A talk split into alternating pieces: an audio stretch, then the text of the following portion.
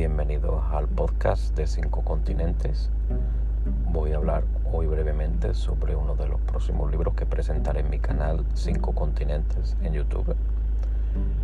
Y es el libro de Yakarta.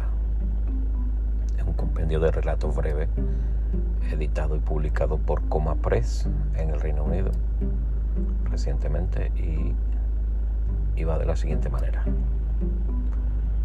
Hay varios relatos y entre ellos son los siguientes. Una mujer joven agarra un taxi que va conducido por nadie y va atravesando toda la ciudad de Yakarta simplemente para darse cuenta que el destino hacia el que va corriendo está a día de hoy totalmente sumergido. Luego, un grupo de mujeres ancianas visita un famoso parque de atracciones para un último viaje, pero las cosas no salen como estaban planeadas.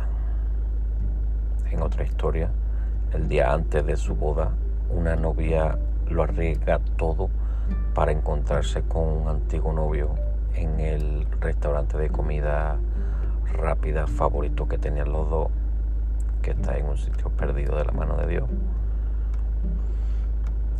Bueno, y Indonesia, a pesar de ser la cuarta mayor, más grande nación del mundo, pues está compuesta por más de 17.000 islas, pues se sabe muy poco de su historia y de su política contemporánea, pues por lo menos para los extranjeros.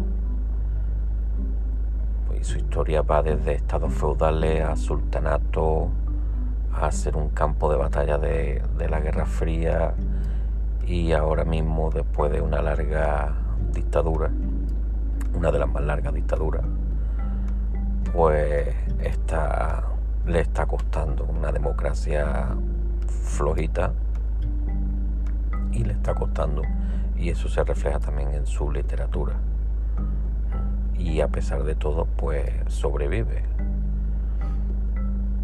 como la misma Indonesia, la capital del país, Yakarta, eh, es una multiplicidad, no se puede reducir, es impredecible y está llena de sorpresas. Si uno va atravesando los diferentes barrios y distritos, las historias que uno puede recoger de todos esos sitios pudieran intentar capturar lo que es la esencia de la Yakarta contemporánea, de los estilos de escritura que se presentan en este libro, así también como el paisaje que cambia constantemente de esta ciudad que es la que se está hundiendo bajo el nivel del mar más rápido de todo el mundo, a razón de 15 centímetros por año. Pero eso ya hablaré de ello en, en mi próximo video. Así que muchas gracias por escucharme y nos vemos pronto.